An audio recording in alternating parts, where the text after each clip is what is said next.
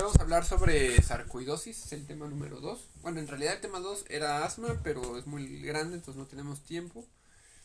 Eh, y vamos a empezar, bueno, vamos a hacer hoy nada más sarcoidosis. Bueno, ¿qué sabemos como sarcoidosis? Eh, la definición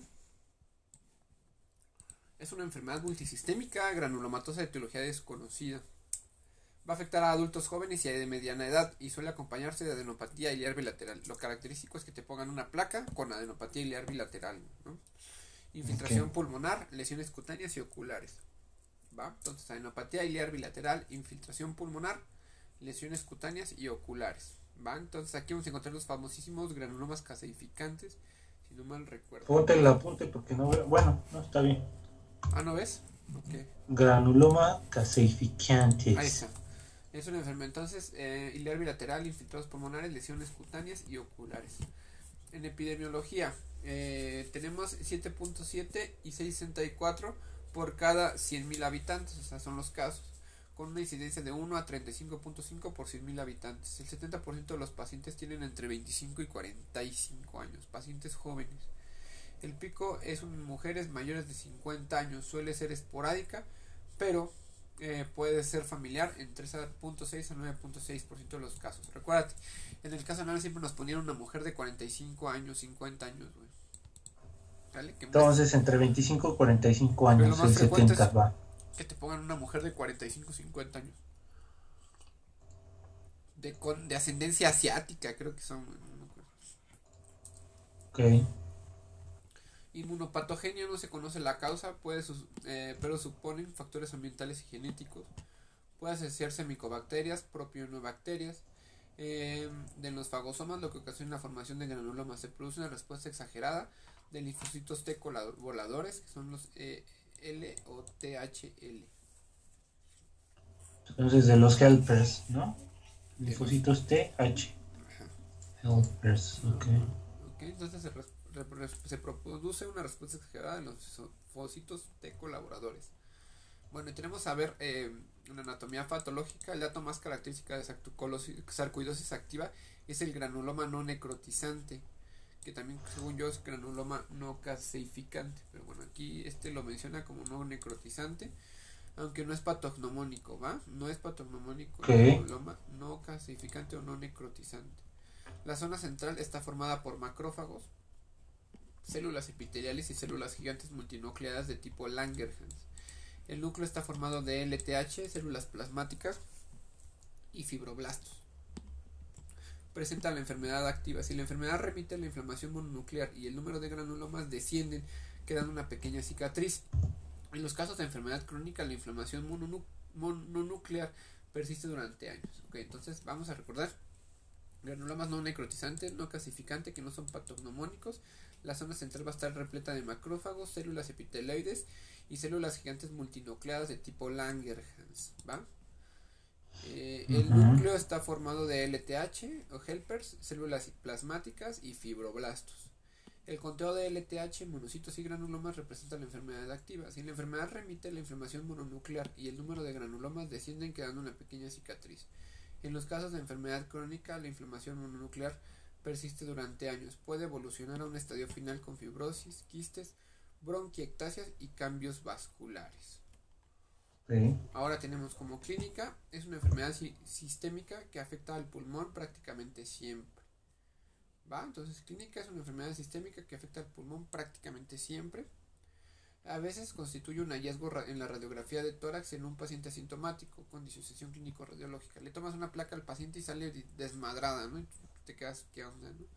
En una menor proporción se presenta de forma aguda en semanas con síntomas constitucionales tales como fiebre, malestar, anorexia y pérdida de peso, asociadas o no a síntomas respiratorios, pero con tos, disnea y molestias retroesternales. Se describen dos eh, síndromes en la forma aguda, el síndrome de Lofgren, que es fiebre, artralgias, uveitis, eritema nodoso, adenopatías ciliares bilaterales y simétricas. Entonces hay que Fiebre, altralgias, uveitis, eritema. Entonces vamos a considerar dos síndromes que se describen, que es el síndrome de Lofgren, que es fiebre, artralgias, uveitis, eritema nodoso, adenopatías ciliares bilaterales y simétricas. De buen pronóstico, el de Lovegren, y el de Harford Wallstrom, también denominado fiebre uveoparatioidea, que vamos a encontrar fiebre, uveitis, parotitis y parálisis facial. O sea, el de pinche Hertgraf Wallstrom es con parotiditis y fiebre y el otro es altralgia, ¿no? Ok, ajá, justamente los dos tienen uveitis, pero este va a tener parotiditis. ¿vale? Pues acuérdate que Wallstrom tiene sus parotiditis y Lovegren tiene eritema nodoso. Ok. Ok, ok. Ante, estos datos se obliga a pensar y descartar sarcoidosis. Las principales manifestaciones clínicas son uveitis anterior, lupus pernio, parálisis facial, hepatomegalia, alteraciones enzimáticas, hipocalciuria, artritis migratoria de grandes articulaciones, diabetes insípida, afectación de vía respiratoria eh, superior, hipertrofia paratoiroidea, adenopatías, afectación leve, afectación intersticial, esplenomegalia, anemia leve, leve y, neutropenia y el aumento de tamaño testicular, eritema nodoso. Entonces, las principales manifestaciones de la sarcoidosis que vamos a encontrar, uveitis anterior, lupus pernio, parálisis facial, hepatomegalia, alteraciones enzimáticas, hipocalciuria, artritis migratoria de grandes articulaciones, diabetes insípida, afectación de vía respiratoria superior, hipertrofia paratiroidea, eh, adenopatías, afectación intersticial, esplenomegalia, anemia leve, neutropenia y el aumento del tamaño testicular y eritema nodoso.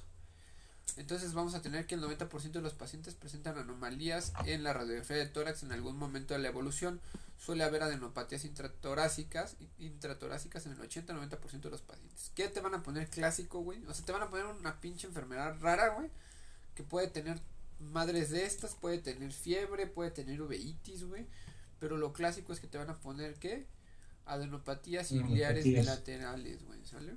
Suele haber adenopatías intratorácicas en el 80% de los pacientes más frecuentes son biliares, típicamente bilaterales y simétricas. Aquí está, mira. ¿Va? Ya vi. Está arriba en la foto, ¿no? También es común la afectación de paratraqueales, cervicales, supraclaviculares, axilares, epitroclares e inguinales.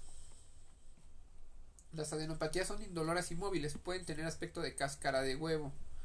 Eh, suele haber infiltrados reticulonodulares bilaterales y simétricos de predominio en campos medios y superiores. La clasificación radiológica es importante porque guía el tratamiento, pero debe acompañarse de afectación clínica o funcional significativas para indicar un tratamiento con esteroides, ¿va? Entonces, la clasificación radiológica es importante porque guía el tratamiento, pero debe acompañarse de afectación clínica o funcional significativas para indicar el inicio de un tratamiento con esteroides. Y bueno, vamos a ver. ¿Por qué en cáscara de huevo, cabrón? Ah, pues así se ve, güey. O sea, así lo describen los radiólogos. Indoloras inmóviles. Bueno, entonces va. Después tenemos función pulmonar. En el estadio 2. En el estadio 2 aparecen alteraciones en el 40-70% de los pacientes. Hay datos típicos de patrón restrictivo, disminución de la capacidad vital y de la capacidad pulmonar total. Hay descenso de la DLCO.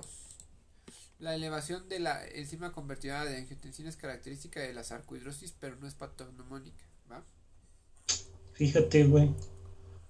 ¿Qué pedo? ¿Por qué? Por la, afección pulmonar, ¿no?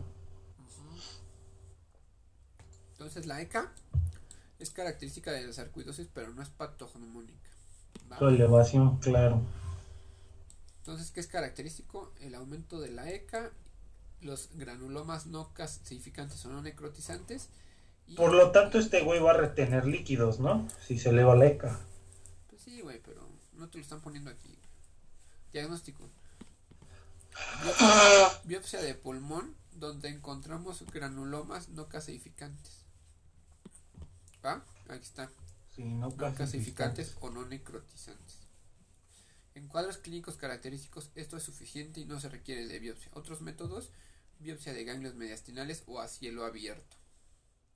Tratamiento. Dado que el tratamiento con corticoides eh, no ha mostrado alterar la evolución a largo plazo de la enfermedad y no está exento de efectos colaterales, el problema fundamental es decidir cuándo se debe iniciar terapia esteroidea.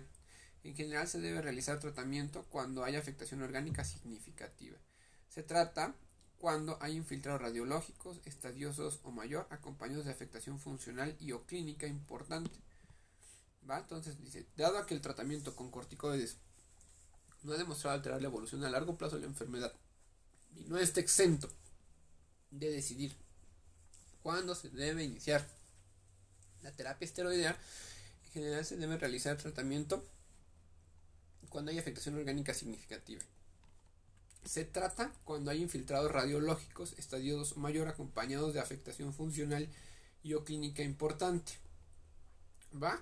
Entonces solamente pues cuando hay afectación ya muy cabrona ya puedes dar esteroides. Otros, otras manifestaciones en donde hay que tratar es cuando hay afectación cardíaca grave, uveitis, alteración neurológica, cutánea difusa, eh, hipercalcemia o hipercalciuria persistentes. Ante el fracaso con esteroides, emplear algunos agentes como metotrexate, hidroxicloroquina, afectación cutánea o azatioprina. ¿Va? ok, pero de inicio siempre va a ser este esteroides. Sí, güey, pero no acuérdate que no los das de primera elección, güey. O sea, solamente cuando ya ves que está muy cabrona la enfermedad, o empieza a tener complicaciones, ya la mandas. No, o sea, los esteroides son de primera línea, pero no le envías en estadios leves, más bien, ¿no? En estadio moderado es cuando lo envías, ¿no? Sí, o sea, pero es el primero que das. Ya si no jala, metotrexate. Metotrexate o hidroxicloroquina. O incluso si hay afectación cutánea, la azatioprina. Oh mames, esto güey les das hidroxicloroquina y, y tienen pedos del ojo. Voy a terminar de grabar, ¿va? Órale, güey.